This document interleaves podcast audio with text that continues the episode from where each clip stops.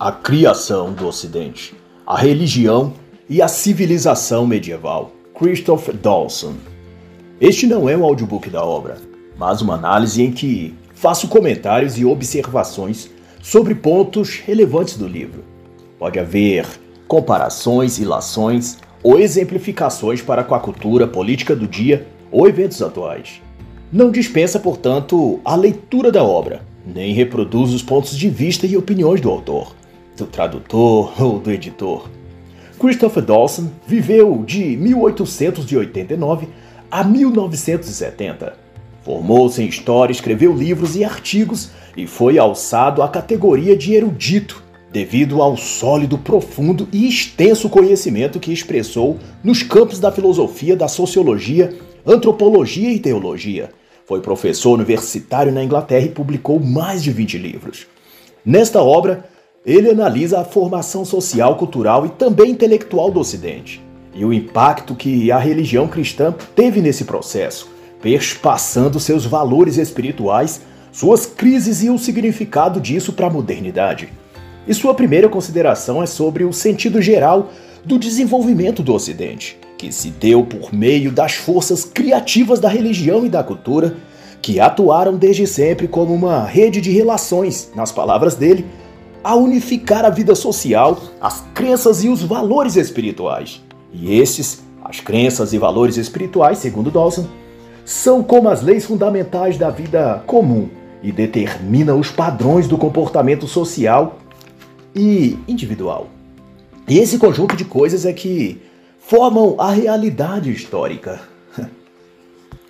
e para Dawson é nesse contexto que as culturas e sociedades devem ser estudadas, levando-se em conta as suas tradições sagradas, que, ao contrário da visão comum moderna, não foram apenas religiões praticadas por uma sociedade local ou povo distinto, mas verdadeiras forças fundamentais que atravessaram não apenas aquele povo e época, mas períodos históricos diferentes, atuando como um agente transformador da cultura e da própria vida em sociedade. Ao menos as grandes religiões do mundo doravante transpassaram épocas e não foram produtos de uma civilização, mas um elemento além dessa civilização e que moldou todas as sociedades por onde aquela crença tenha passado. E como o cristianismo ou cristandade não foi diferente disso. A sociedade ocidental foi fundada sob a influência das forças religiosas que operavam através daquela civilização e que integrava num só conjunto de coisas a economia, a política, a cultura. Todavia, da observação de Dawson, ocorreu na era moderna o surgimento dos historiadores profissionais, cuja providência foi tentar separar e dividir, nas palavras dele, o que esteve no decorrer da história unido e junto. Fontes e documentos passaram a ser divididos entre históricos e teológicos, e os estudos ditos acadêmicos procuraram se distanciar do que era eclesiástico no dizer deles, para se debruçar no que consideravam esquemas civilizatórios. Mas, para além do preconceito religioso, essa nova classe de especialistas acadêmicos acabou criando uma teoria ideológica disfarçada de especialidade científica o que fez da disciplina de história uma arma política social com a qual reescreveu os fenômenos culturais e editá-los de acordo com uma agenda específica, que deixando a sala de estudos passou a atuar nos palanques e praças, através de discursos e da opinião pública. E como acentua Christoph Dawson, os estudos científicos foram se assemelhando mais a interpretações políticas, e a figura do especialista foi sendo adaptada para que ele servisse de mero consultor ao político ou ao jornalista. Não sobrou ninguém para cumprir o papel de crítico da ideologia oficial, diz ele. E a sociedade vai, então, sendo subjugada por um controle burocrático da educação, da informação e da publicidade. E quanto a isso, acho relevante o apontamento que faz Eric Voegelin na obra A Nova Ciência da Política, de 1952 onde aclara que as ciências históricas e sociais em geral foi destruída pela absorção do método de abordagem objetiva, isso é, procurou-se abolir todo tipo de julgamento de valor da análise histórica, pretendendo, em tese, concentrar-se nos fatos concretos. e desprezando como questões subjetivas tudo que decorresse dos pensamentos e sentimentos da alma humana. E isso estabeleceu-se como dogma da ciência moderna, onde só se avaliaria aquilo que fosse da ordem objetiva, que, em suma, se trataria das coisas físicas e materiais. Todavia, ainda na reflexão de Vogelin, os problemas derivados da antropologia, ou seja, do homem, do ser humano, são em sua essência ontológicos, decorrem das suas motivações éticas, morais e espirituais, de modo que toda ciência que quer estudar e compreender os seus feitos terá de levar-se em consideração aquilo que ele elabora também em sua alma e mente, e são de onde a sua natureza alcança ou projeta alcançar a sua máxima realização. E dessa concepção, a rejeição dos julgamentos de valor nas ciências políticas e históricas acabou por expulsar os valores da própria ciência. Não obstante, retornando às conjecturas do próprio Dawson, bem parece coadunar-se com esses prepostos de Eric Vogelin, pois repare que, da visão dele, de Dawson, essa busca da técnica objetiva à revelia de quaisquer outros fenômenos e observações subjugou a ciência e a própria cultura, por consequência, a um tipo de controle técnico do Estado, tal que a vida e pensamento da sociedade, assim, estaria fadada à perda da sua liberdade e natureza espiritual. Na prática, isso significa um declínio qualitativo, nos termos do autor, dos próprios padrões da cultura que se é produzida nessa sociedade. E nessa desventura, por conseguinte, a fé que exercia uma função sociológica na civilização é substituída pela ideologia política e a tradição religiosa, que moldava a vida e as questões sociais, é corrompida pela ciência, usado como instrumento da vontade política. Mas independente dessa deturpação toda, como ressalta Christopher Dawson, a fé religiosa é indissociável da própria trajetória histórica de um povo e cultura, pois essa exerce influência transformadora nos indivíduos e, portanto, na sua vivência social. A fé, dirá então ele, introduz a humanidade num campo de realidade muito mais alto e universal, qual jamais o Estado e a ordem política e econômica que lhe são próprias jamais poderá fazer.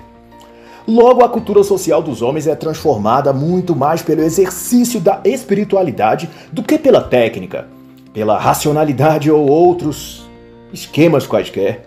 E todo estudo e busca por se compreender a história e dinâmica social tem de levar em conta os movimentos e influência que a religião ou a fé religiosa tenha exercido sobre aquela cultura e civilização. E quando se trata do Ocidente, tudo isso assume um significado ainda mais forte porquanto a força do cristianismo transformou as condições de vida de um canto a outro do continente europeu e depois americano.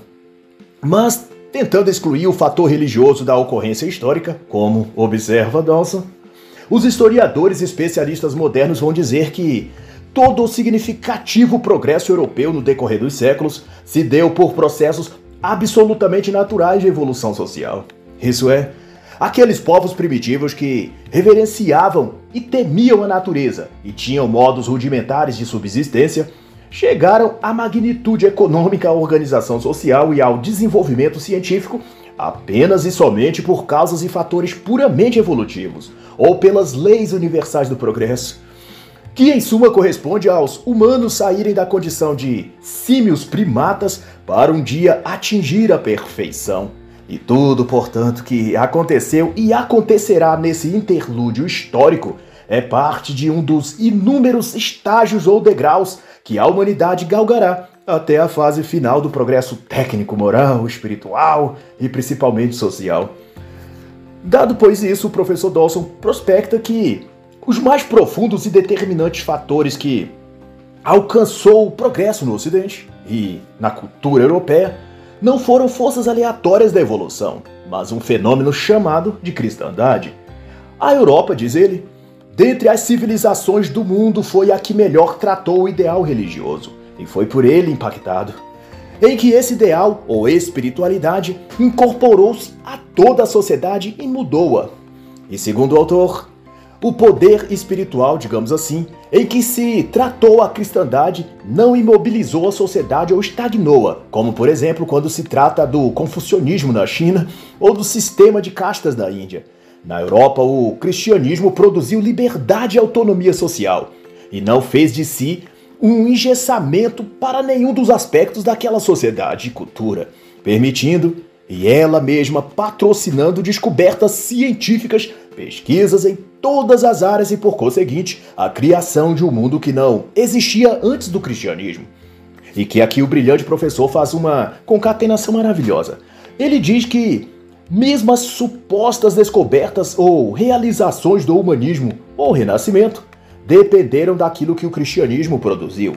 Isso é, quando o movimento humanista diz retornar ou reorientar a sociedade e cultura a um suposto padrão natural do ser humano, na realidade ele está voltando ao padrão e tipo de ser humano cristianizado, pois o modelo civilizatório que ele se debruça e até prescreve o tipo humano de determinado perfil intelectual, apurado, nobre, sensato e equilibrado, etc. Se trata não de quaisquer modelos humanos que tenham existido em qualquer época anterior, ah, o cristianismo. O homem de antes da cristandade não tinha o perfil que o renascimento pretendeu que fosse natural, ou algo assim. A natureza humana foi moldada pelo cristianismo. E antes disso, as sociedades e culturas não geravam, grosso modo, seres humanos de ideais e princípios humanitários e altruístas, como queriam alegar os iluministas. O tipo cristão que, erroneamente, o humanismo chamou de homem natural, foi aquele forjado por 10 séculos de disciplina espiritual e cultivo da vida interior, conclui então o autor. E tudo isso deixa claro, na perspectiva de Dawson, que a fé e a espiritualidade cultivada na civilização ocidental foi o grande fermento de mudança no mundo e parte integral de seu ideal cultural, que viria então a ser chamado de civilização cristã.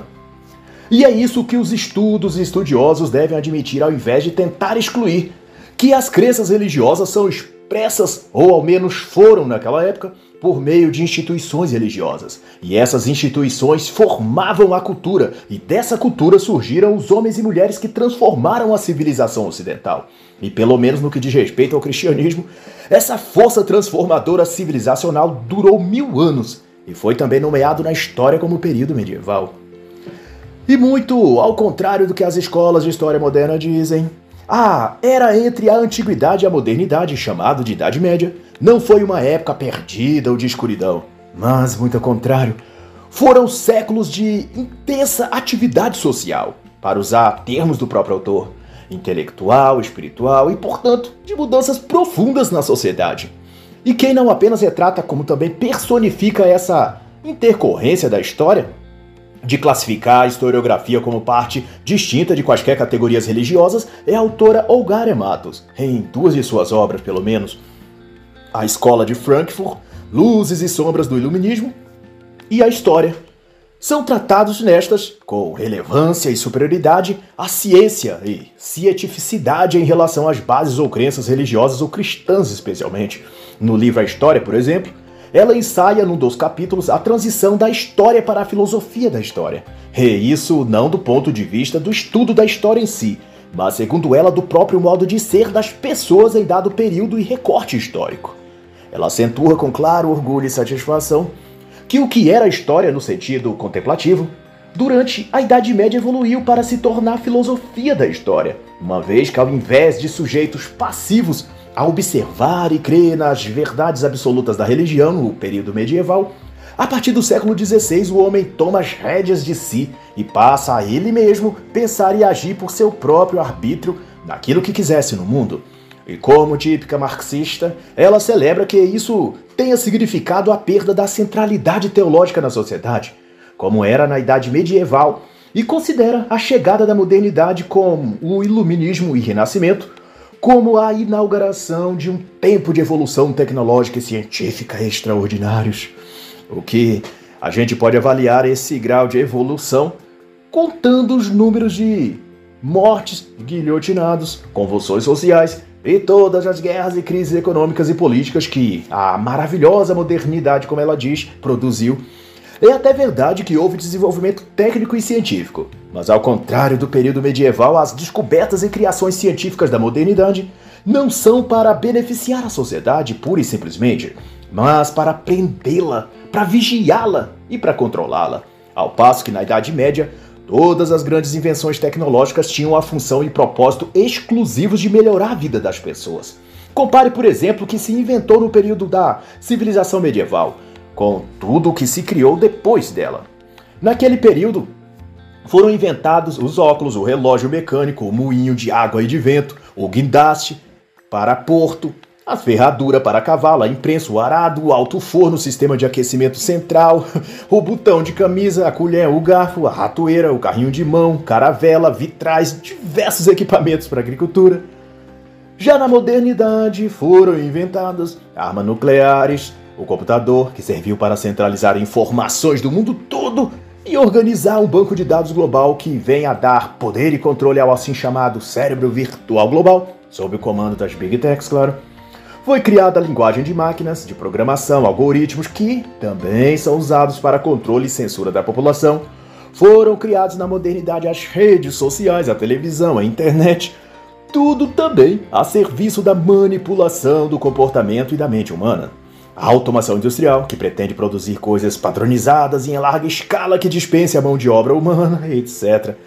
Criando que autores, como Ricardo Antunes em Capitalismo Pandêmico, Adeus ao Trabalho, Infoproletários e outras obras, chama de proletários digitais ou uberização do trabalho. Mas enfim, as invenções tecnológicas modernas, grande parte delas buscam ou são direcionadas para o mal geral da população e não para o bem da civilização, por isso, se há trevas, é na modernidade que elas estão, e não naquele nominado período de era medieval. E no que diz respeito a outra sua obra, A Escola de Frankfurt, Luzes e Sombras do Iluminismo, Olgaria Matos pondera que o marxismo, segundo Horkheimer, seria o herdeiro da Revolução Francesa, do Iluminismo e da fé no progresso, que vieram junto com eles.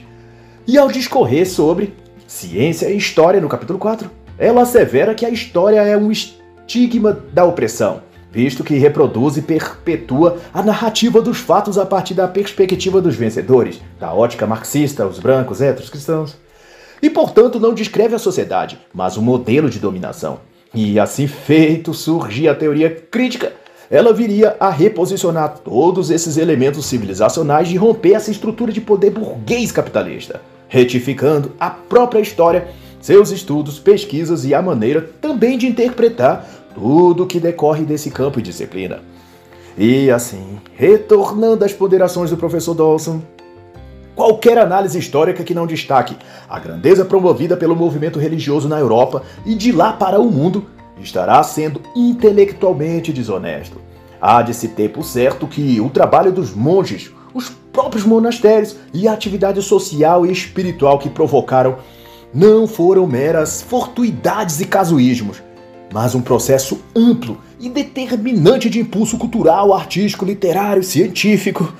E nesse caso, foi tão marcante e original que, em nome da fé e da cristandade, os povos e raças se uniam em detrimento de suas diferenças, todos irmanados num elo com o que consideravam sagrado, e, portanto, suplantava as distinções étnicas, econômicas, geográficas ou de posições sociais. A sociedade que se deixava impactar-se pelo cristianismo era transformada e evoluía, gerando uma conjuntura social, política e econômica totalmente diferente dos demais povos e raças. E nas palavras do professor Christopher, a revolução espiritual que a cristandade operou no Ocidente foi para além do escopo religioso. Alterou também a cultura, a mentalidade e a vida social no seu todo. E a grande sacada de Dawson, não obstante toda a influência cristã no Ocidente, foi que as culturas e civilizações tendiam a aproximar-se ou afastar-se do barbarismo e destruição à medida que a força cristã penetrava ou recuava naquela civilização ou povo em particular. De modo então que é possível detectar, pelos registros históricos, o quanto de influência positiva o cristianismo exercia sobre os povos da Europa Ocidental. E isso está sintetizado nas falas de Christopher Dawson, quando diz que o barbarismo diz respeito a uma realidade tenebrosa e subjacente a todo povo e lugar, cujas lavas destruidoras adormecem ou são aquecidas e expelidas sempre que a autoridade moral de uma civilização é enfraquecida ou fortalecida na identidade desse povo e cultura. A mostra disso é que a derrocada do Império Romano pelos bárbaros não fez nascer a partir dos bárbaros uma civilização melhor ou mais justa, ou mais próspera, ou o que for. As ruínas da civilização romana não produziram povos ou culturas de melhor qualidade. Essa é a questão. Mas eis então que no vácuo romano e no caos bárbaro, a igreja surgida como comunidade espiritual, a partir dos apóstolos, foi preenchendo um espaço na cultura e na ordem pública.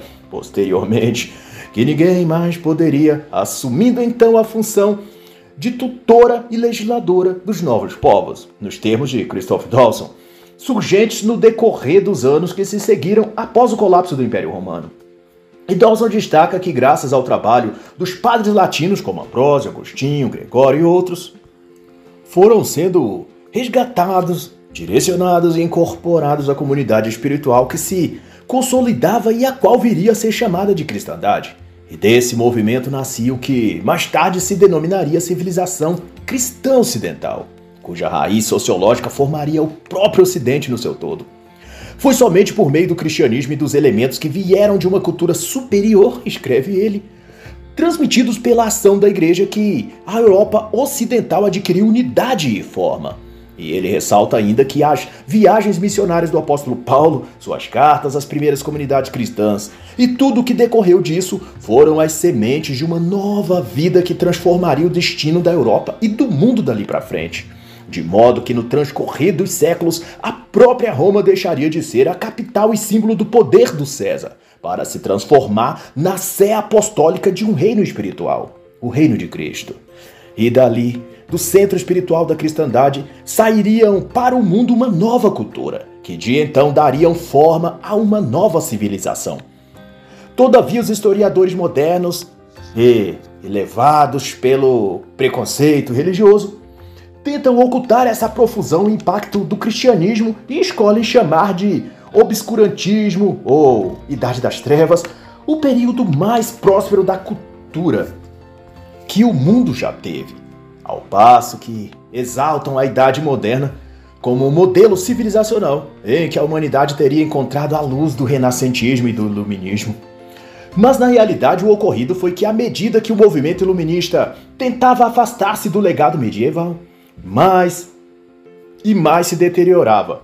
E o resultado é o de que hoje se vê, que seja na arte, na música, na produção intelectual ou acadêmica, ou no desenvolvimento moral e científico, tudo que a modernidade produziu ou produz ainda é prevalecentemente corruptor, de baixa qualidade moral, desviador do caráter, dissolvedor dos bons costumes, alienantes, viciosos ou coisa do tipo.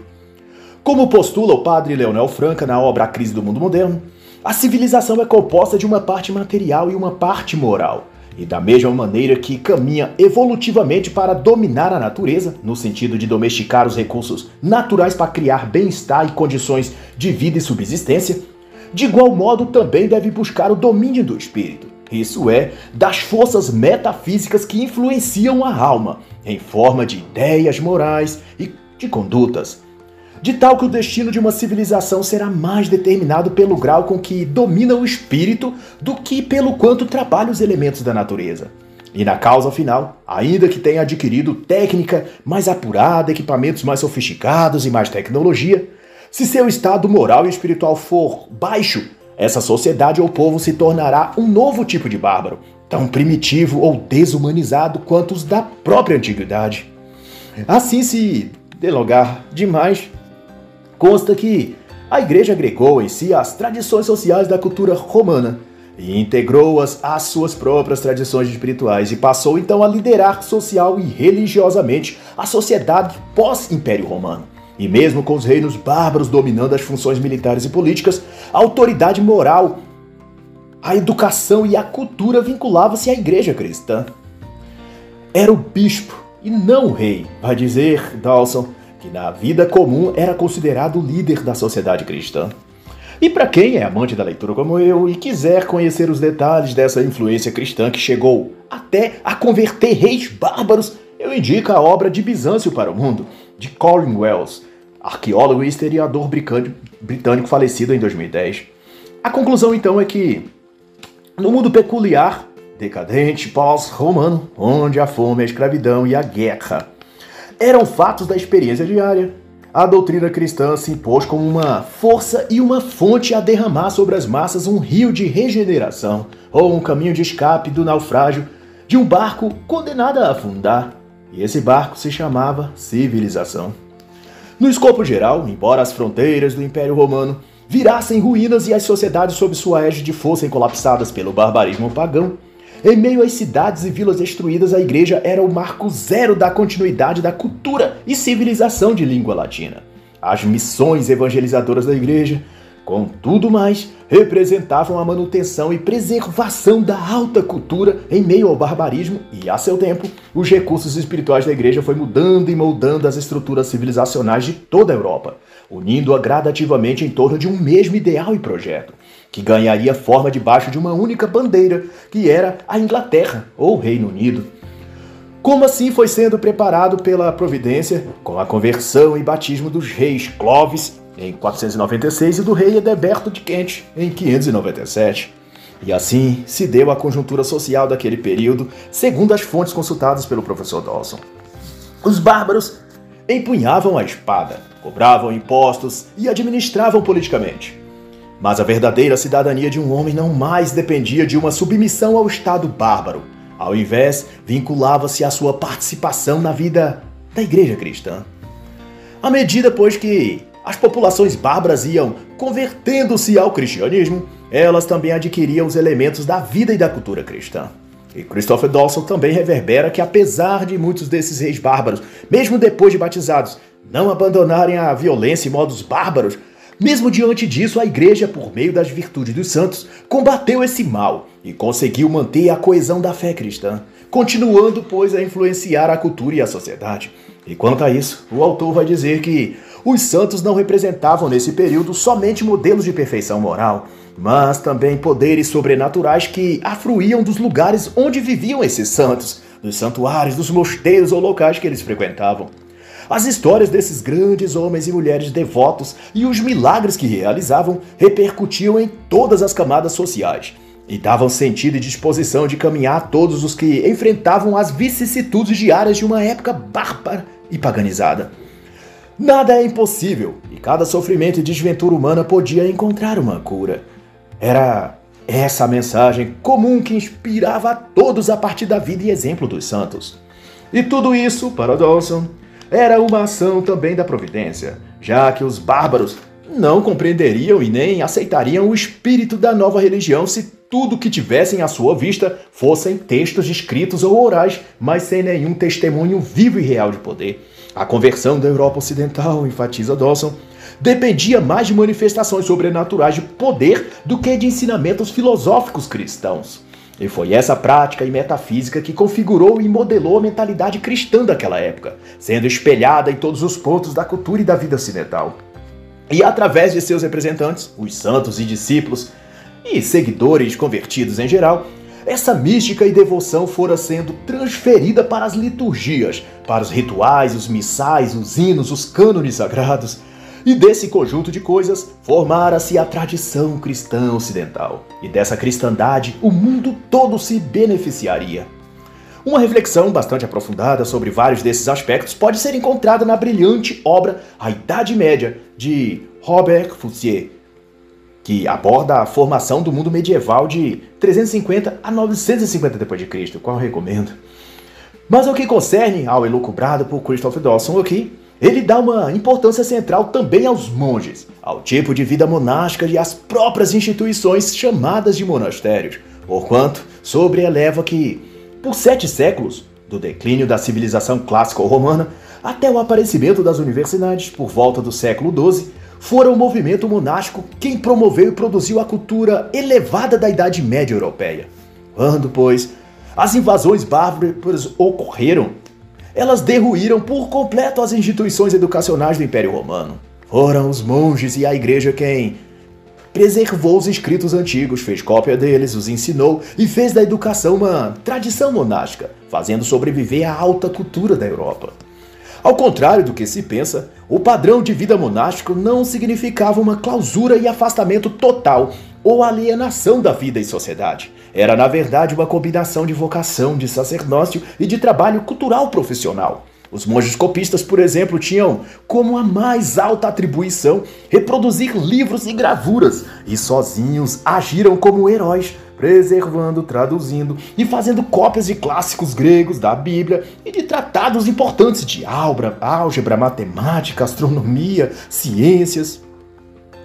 Os monges e mosteiros eram associações livres e baseadas no trabalho voluntário e cooperativo. E em uma época de insegurança, desordem e violência bárbara, os monastérios expressavam um ideal de ordem espiritual e atividade moral disciplinada, e foi de onde um dos mais famosos, os monges beneditinos, desempenharam importante missão apostólica, de tal que esses grandes homens não se enclausuravam nos mosteiros para fugir da vida ou do mundo mas se retiravam da corrupção secular para produzir cultura cristã e semear pelo mundo a nova vida cristã, por meio de obras de literatura, gravuras, liturgias de cânticos, traduções da Bíblia e tudo mais que a cristandade requeresse deles, segundo a vontade de Deus. Em conclusão, foi o colapso da vida cívica que fez das abadias e monastérios uma opção de vida mantida sob a influência da moral cristã, que fora tão arrebatadora que seus votos, santidade e sabedoria impactou reis bárbaros opressores e outros e os converteram, tornando-os alguns em protetores da vocação cristã e de outros eles mesmos se tornaram monges, abandonando a vida de riqueza e poder político que tiveram e indo viver entre os monges. Dawson destaca São Sadoc, São Davi de Gales, São Columba, Santo Enda, Wilfrid Adelmo e outros como decisivos na criação dessa nova cultura cristã, seja por meio das fundações monásticas, como por suas atividades missionárias e educadoras. E desses centros culturais que se tornaram os mosteiros, cultivou-se e ensinou-se o latim, a caligrafia, a leitura, as ciências, o calendário, as artes, preponderando o papel cultural da igreja e dos monges. E vale aqui elencar o que diz Jacques Legoff na obra O Homem Medieval, no capítulo chamado Os Monges, retratando que na visão medieval a instituição monágica era a fortaleza moral, cívica e espiritual que Deus tinha posto dentro e em função do reino do cristianismo. Passa por essa visão que os monastérios eram assim um centro de atividades altamente nobres, cuja produção filosófica e religiosa assim como cultural, intervinham diretamente na vida da sociedade dos povos comuns, possibilitando que essas pessoas encontrassem bálsamo, sentido e saída para a realidade de violência, de pecado de crises daquela época e lugar. Nessa mesma obra é também exposto uma informação interessante sobre o esquema social desse período, do qual se sobressai a grande influência dos mosteiros e dos monges. Os tipos sociais, diz ele, eram o monge, o cavaleiro, o camponês, o citadino intelectual e o marginal, e nos extremos, como analogias do bem e do mal, do cidadão do céu e do condenado ao inferno. De uma ponta, o monge, e em outra, oposta, o marginal. De tal que, como se vê, os monásticos eram tidos como santos dotados de saber, de conhecimento, de virtudes cristãs e de poder sobrenatural o que tornava impossível passarem pela sociedade sem influenciá-la profundamente. Além de que os monastérios seriam serviam de base de onde saíam e chegavam os cristãos missionários enviados por toda parte e lugar para o trabalho catequético. Exemplo disso foi o próprio Santo Agostinho, enviado por São Gregório para o trabalho missionário, e cujo trabalho espiritual resultou na conversão de reis anglo-saxões e pessoas da nobreza, que por conseguinte tinham o poder de fazer cessar os massacres aos cristãos e apoiarem a causa de Cristo e de sua igreja. E é justamente dessa premissa que nasceu a ligação entre igreja e Estado, ou melhor dizendo, entre monarquia e a igreja. É que, sendo a realeza o condutor político e militar de sua região, ao serem tocados e convertidos ao cristianismo, poderiam mudar os rumos daquele povo para melhor. Nesse sentido, a cristandade passou a atuar nas cortes reais como conselheiros e diretores espirituais, de forma a trazer as bênçãos divinas ao reinado daquele governante. E, por extensão, paz e prosperidade ao povo dali. E muito ao contrário do mau senso popular formado pela academia. No período moderno, A igreja não se aliou aos reis e à monarquia para aumentar o seu poder ou riqueza, mas para que o povo tivesse a chance de ser governado por um rei cristão que regesse o reino pelos princípios de Cristo, ao invés de nos modelos pagãos que era habitual assassinar, torturar, saquear, roubar as filhas virgens dos cidadãos a seu bel prazer. Quando um rei ou monarca se convertia, a crueldade e exploração tendia a cessar na maioria dos casos. E muitas dessas conversões eram tão autênticas e marcantes na vida desses monarcas que muitos deles, como Carlomano, governante da Alemanha e parte da França, depois de, de se converter em 747, renunciou tudo e se tornou monge, indo ele viver em um mosteiro servindo aos necessitados. Enquanto a intenção dos bispos, padres e monges, na grande maioria dos casos, não era o poder ou usufruir da riqueza do rei, mas de fato promover, através do poder político do rei, o bem-estar da população tanto quanto podiam. Isso está expresso, por exemplo, na carta enviada ao conselheiro cristão do rei Pipino, por São Bonifácio, depois dele se retirar da presença do rei para o mosteiro em Frísia. Na carta, ele recomenda fortemente que o novo conselheiro real ajude ao rei a não se desviar da ajuda aos pobres, ao trabalho de alfabetização das crianças e da assistência aos idosos, que eram realizados nos mosteiros, e falava sobre o erro que era deixar o povo disperso e perdido como ovelhas sem pastor, e que esse era o trabalho da Igreja de Cristo no mundo pagão.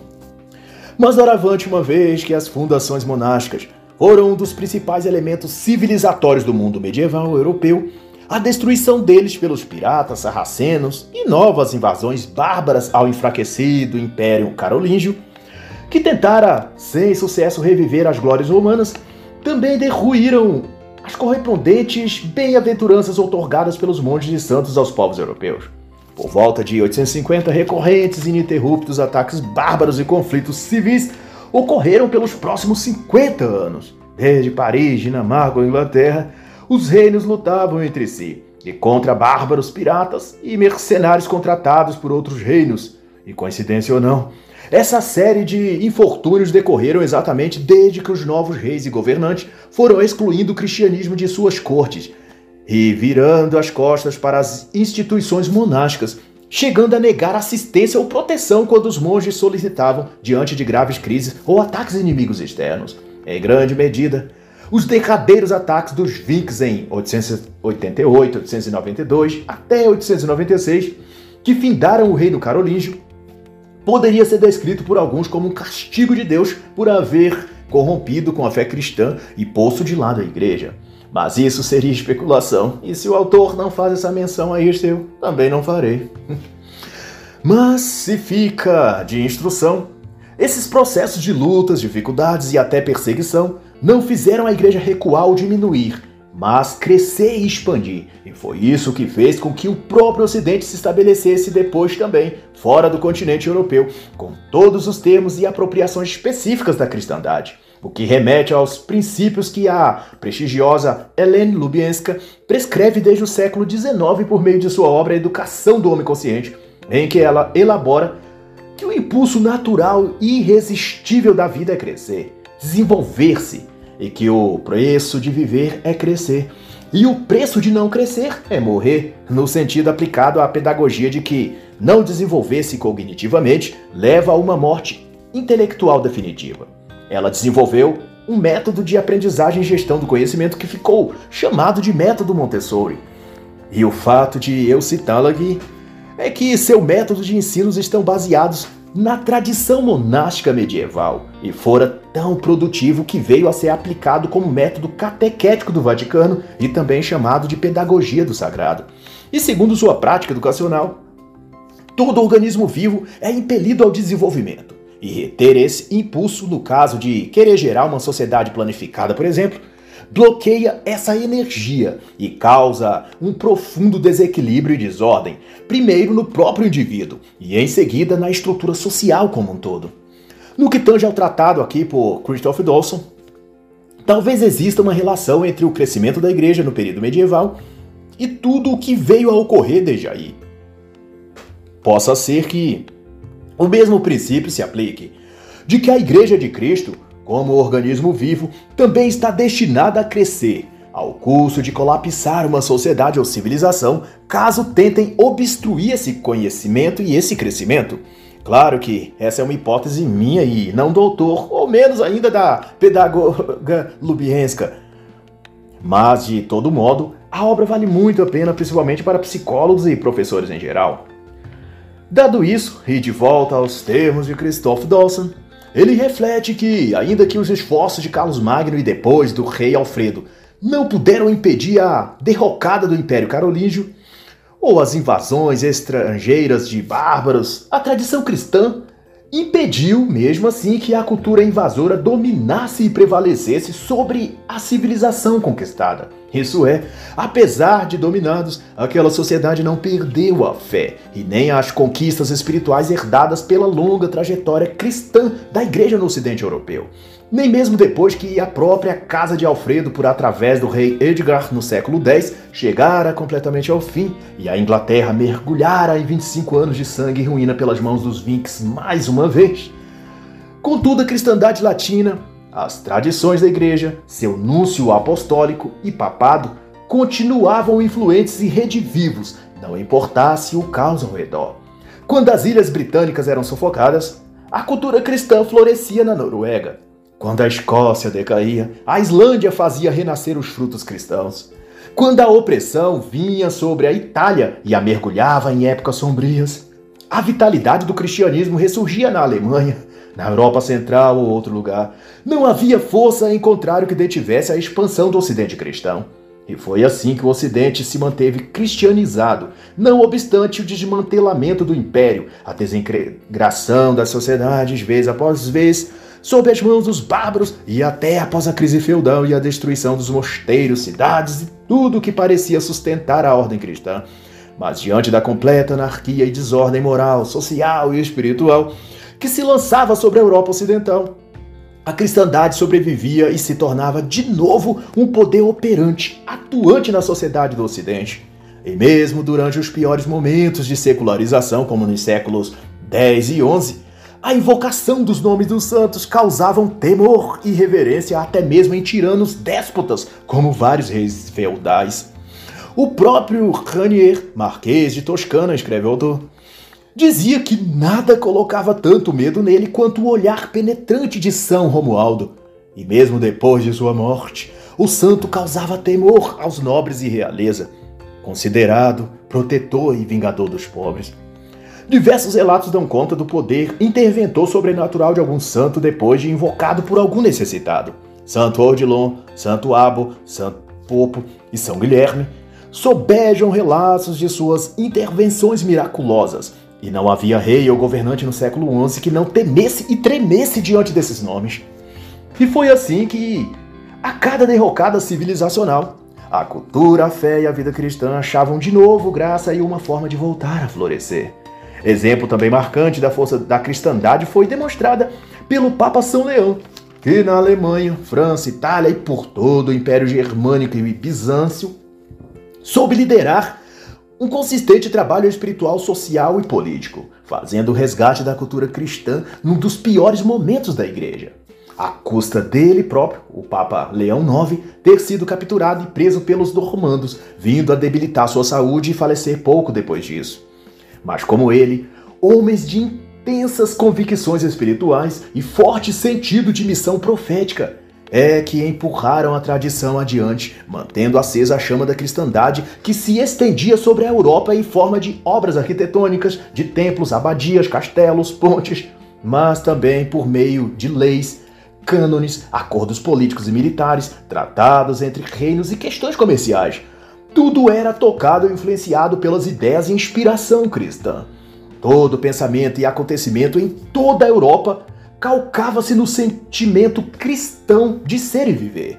E essa convicção e postura era tão firme que, mesmo quando eram presos ou levados para a morte, mantinham inalteráveis seus princípios e propósitos, como o pontífice São Gregório VII, dentre tantos outros exemplos que, na prisão, não negou ou afastou-se da sua missão profética. E de Salerno escreveu que a fé cristã a verdadeira fé ensinada aos antigos pelo Filho de Deus deveria ser mantida ao ponto de cegar-nos de amor pelo mundo, para que buscássemos a salvação de todos os perdidos. E nisso estava a sua vida e ministério, em lutar para que a Santa Igreja se reestabelecesse no mundo, que a santidade fosse buscada por todos e que tivessem todos a oportunidade de serem livres e católicos. Agora compare ao imenso contraste de modo de vida e propósitos do homem moderno, aquele gerado e fabricado a partir dos ideais do iluminismo e pós-revolução francesa. Uma civilização que se diz moderna, fazendo o uso dos termos e aplicações de John Carroll na obra Ego e Alma, o Ocidente Moderno em Busca de Sentido, mas que vive em busca apenas do prazer e do seu próprio conforto. É o que diz Carroll. E mais ainda, ele identifica na civilização moderna o niilismo e o consumismo como estilo de vida adotado pelos homens e mulheres de nossa época. E no topo disso está, de acordo com ele, o fracasso da crença, isto é, quando a fé individual nas pessoas declina. Elas perdem então a âncora de convicção na ordem, na vida, no futuro e no próprio sentido de ser e existir. A verdadeira fé ou verdadeiro conhecimento, escreve ele na página 118 da edição de 2020 pela editora Danúbio, são uma espécie de equilíbrio do ser, uma facilidade do eu no mundo. Um equilíbrio da alma e do ego prevalece, diz ele. E dispõe ainda que a perda da fé no poder transcendental, refletindo ele a partir de Nietzsche, Kierkegaard, Durkheim, Weber e outros, lança o homem a uma perda de rumo vislumbrando então que a vida é governada por uma hierarquia ascendente de níveis: o estético, o ético e o religioso. Quando se perde o domínio religioso, se perde também o ético, e daí se caminha para o colapso da moral e do sentido. E o que tudo isso tem a ver com a reflexão aqui em torno de Dawson, da cultura cristã ocidental e tudo mais, é que o objetivo religioso, honesto e racional é o que desde sempre tem obtido mais sucesso em direcionar as sociedades e indivíduos a um desenvolvimento saudável, ou menos caótico que seja. E é precisamente isso que trasladou a civilização europeia durante o período medieval. Um movimento espiritual, como diz Dawson, que se tornou o próprio espírito da época e traspassou os limites da religião para emoldurar toda a vida em sociedade. E com isso, o professor Dawson se refere à cultura da cavalaria e da corte, quais ele aborda no capítulo 8. Segundo ele, os princípios e metas de caráter, de honra e de aperfeiçoamento moral sobejaram a vida monástica e os redutos dos monastérios e da própria vida dos santos para se tornar também um modelo de inspiração para a vida comum dos indivíduos. Em pleno regime feudal, onde a vida social era espremida entre reis tiranos e bárbaros invasores, uma estrutura moral e ideal de honra e caráter se sobreelevava naquela cultura. O que de certo foi o remédio para a ferida social de uma civilização forçada por barbárie de um lado e de tirania feudal de outro. E graças aos guerreiros e companhias de heróis militares estabelecidos por juramentos de lealdade e serviço ao bem comum e proteção aos desfalecidos, os elementos civilizacionais básicos foram restabelecidos e mantidos em tão obscuro período. Estradas foram reabertas, o comércio e mercados puderam florescer, vilões, arruaceiros e marginais eram contidos pelas ordens de cavalaria, e desse modo o progresso civilizacional prosperou. E mesmo sem a proteção dos antigos imperadores e da monarquia, as igrejas e mosteiros encontraram então a graça no serviço de honra dos cabeleireiros e foram sendo reconstruídos e não obstante, a sociedade feudal foi contrastada pela sociedade de cavaleiros, e em todos os cantos da Europa os ideais dos cavaleiros se tornou a marca e a medida de um homem de valor. E a cada ordem cavalheiresca tinha seu santo patrono, e a fé da cristandade seguia no peito, nas cores, na bandeira ou brasão desses heróis medievais, que sob a bênção da igreja tornaram-se uma espécie de santos guerreiros ou devotos com espada. Em suma, o cavaleiro era ao mesmo tempo um habilidoso guerreiro no campo de batalha e um fiel seguidor de Cristo e da Igreja. E Dawson cita um típico exemplo dessa dualidade no caso da invasão Viking de 991, em que uma frota numerosa de bárbaros atracaram em Madon, no porto de Blackwater, na Inglaterra. O evento foi tão imponente que se tornou cantigas e poesias citadas em toda parte, mesmo anos depois. Na ocasião, não havia como a cidade se defender, e uma cavalaria de cristãos guerreiros se prontificou a deter os invasores para que a população da cidade pudesse fugir. Eles estavam em número de punhados e sabiam que não tinham chances, mas se recusaram a montar em seus cavalos para fugir. Decidiram lutar e morrer para que velhos, mulheres e crianças tivessem alguma chance de viverem. Brut Norte, o cavaleiro cristão agenomado dali, chamado, junto com seu sobrinho Etelvino, de amigos de Deus por causa de suas vidas de piedade, honra, cuidado ao próximo e fidelidade a Cristo, foram à frente da batalha. E embora todos os poucos guerreiros fossem mortos pelos Vikings, suas proezas e coragem e habilidade ao lutar os tornou respeitados e admirados até pelos próprios Vikings, que o comparou ao lendário Beowulf.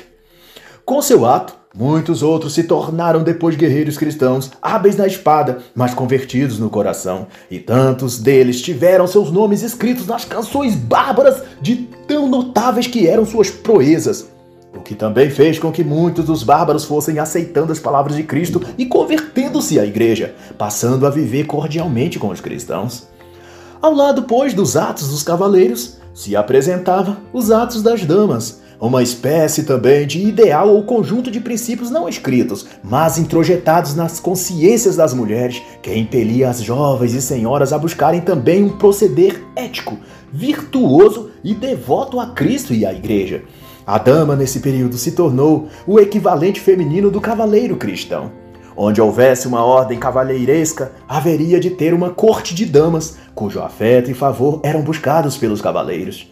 Obter a graça e até mesmo um olhar ou um sorriso discreto de uma mulher que vier, vesse sob esses princípios elevados era uma honra e um prêmio maior para o cavaleiro do que vencer mil exércitos no campo de batalha. Nada para um cavaleiro seria um desafio impossível ou que ele não movesse, tentando realizar-se, se necessário fosse, se tivesse sido pedido por uma dama, ou se fosse em defesa da honra dessa dama. Em todo lugar, uma dama estava protegida e segura por quaisquer cavaleiro que ela encontrasse. Conhecido ou desconhecido, o cavaleiro daria a sua vida para protegê-la e guiá-la em segurança aonde quer que ela lhe solicitasse. E esse cavaleiro lhe seria tão honrado que jamais lhe violaria, ou lhe causaria qualquer dano, ou lhe faria qualquer decoro. E na época, essa extrema honra e valor dos cavaleiros fez com que as damas e jovens lhe retribuíssem com igual admiração e honra, e os tornassem objetos de cobiça do desejo da maioria delas. Muito embora muitos dos cavaleiros faziam votos de castidade a Cristo e passassem toda a vida dedicando-se à luta do bem e proteção dos mais pobres. Assim como as damas da época também eram compromissadas desde cedo a casamentos entre as casas de seus pais, primos, a fim de assegurar o patrimônio ou segurança da família. Mas, porém, nada evitava que os anseios e amores mútuos, frutos da admiração de um pelo outro, frutificassem e se expressassem nos contos e cantigas poéticas. Toda dama e cavaleiro tinham um amor secreto, nunca vivenciado na prática, por um cavaleiro distante ou por uma dama da corte, que estava prometida a um cortesão rico, um conde ou um príncipe feudal de algum lugar. Mas seja como for, houve o tempo em que tudo isso também se perdesse, à proporção que os cavaleiros perdiam a honra e as damas deixavam o seu pudor, e ambos afastavam-se dos princípios que norteavam suas vidas em sociedade. Quando tudo isso prevaleceu mais que o caráter e fidelidade a Cristo, tanto a dama quanto o cavaleiro se tornaram paródias de si mesmos, caricaturas de um ideal real que eles já não tinham. Uma aparência galante nos bailes e festas, mas sem nenhum efeito social a não ser ostentar uma dignidade que já não tinham e fingir uma força de caráter que já não possuíam. Até que o próprio propósito e razão de ser, tanto da dama quanto do cavaleiro, deixassem de existir e os títulos, dama e cavaleiro, nada fossem que não adornos estéticos para obter vantagens políticas. No fundo, damas e cavaleiros haviam se transformado eles próprios em bárbaros por dentro, conforme foram afastando-se da fonte que nutria seus princípios e ideais, que era Cristo e a Igreja. Como se vê, portanto, a disciplina cristã era algo que purificava, melhorava ou fortalecia o que quer que fosse tocado por ela ao passo que o oposto também se fazia. tudo ou todos que se afastavam desse expediente cristão se tornavam insalubre, vazio, fraco ou deteriorado, o que denota, sem sombras de dúvidas, que durante toda a era medieval, assim como agora, a cristandade não foi um estilo, uma fuga psicológica ou uma mera religião como outra qualquer. Muito acima disso tudo, a fé cristã foi uma poderosa força moral que elevou os espíritos e mentes e influenciou os homens desde sempre a buscarem o seu melhor. E não por outro motivo ou razão, a Europa sobreviveu. A cristandade prevaleceu, e diante das piores tragédias, violência, catástrofes, perseguições e morte, a fé cristã sempre produziu homens e mulheres de todas as idades e classes sociais, dispostos a manter acesa a chama cristã da palavra de Deus. Não apenas aquela escrita em livro ou texto sagrado, mas aquela que está estigmatizada de modo inalterável em suas mentes, almas e corações, e que será mantida ainda que a custo de suas próprias vidas.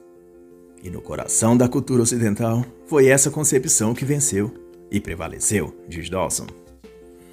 E assim está escrito: Considerando que desprezaram o conhecimento de Deus, ele mesmo os entregou aos ardis de suas próprias mentes depravadas, que os conduz a praticar tudo o que é reprovável, a injustiça, a maldade, o engano, o homicídio, a malícia, são insensatos, desleais, caluniadores, sem amor à família. Portanto, és indesculpável, ó homem, porque a ti mesmo te condenas. Mas, contudo, a misericórdia de Deus conduz ao arrependimento. Romanos 1 e 2. E assim, encerra a análise da obra Criação do Ocidente, a religião e a Civilização Medieval, de Christoph Dawson.